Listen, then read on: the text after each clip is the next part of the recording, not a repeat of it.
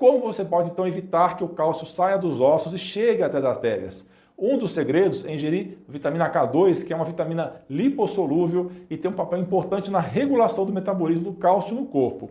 Ela é necessária para ativar as proteínas que ajudam a direcionar o cálcio para os ossos e impedir que ele se acumule em tecidos moles, como as artérias. Essas proteínas incluem a osteocalcina e a proteína GLA da matriz. A osteocalcina é uma proteína produzida pelos osteoblastos, as células que formam o osso.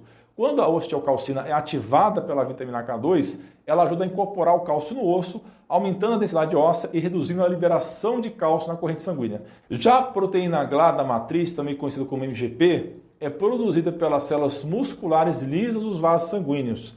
Quando a MGP é ativada pela vitamina K2, ela ajuda a inibir a calcificação das artérias, impedindo que o cálcio se acumule nas paredes arteriais.